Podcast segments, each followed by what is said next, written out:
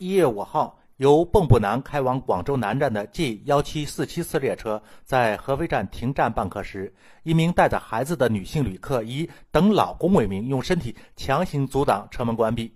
铁路工作人员和乘客呀多次劝解，该女子仍强行扒阻车门。经确认，女乘客为合肥市永红路小学教导处副主任罗海丽。目前，庐阳区教体局已对其作出停职检查的处理决定。但是，高铁八门当时的女子呀，自己的解释可就来了。她说：“我没有拦着车呀，我只是个人，怎么可能拦在动车面前阻止他开呢？”最后，学校凭什么让我停职？我教学又没过错呀。山峰说：“苍蝇采花蜜，纯粹来装疯啊。”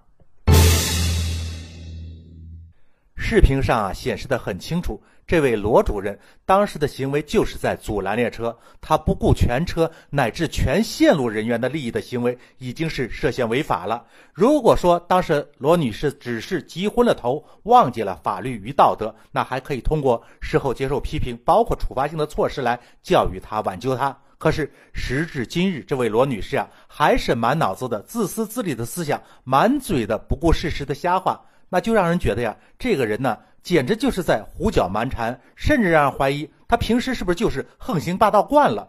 什么叫你一个人就不能阻止列车了？难道非要把你当成碾成肉饼，这才能确定你在阻止吗？你这样的无耻之人，还真不配有人为你来承担后果。停止检票的时间到了，当然就不能允许其他的人再闯过检票口了。这和发车的时间有什么必然的关系吗？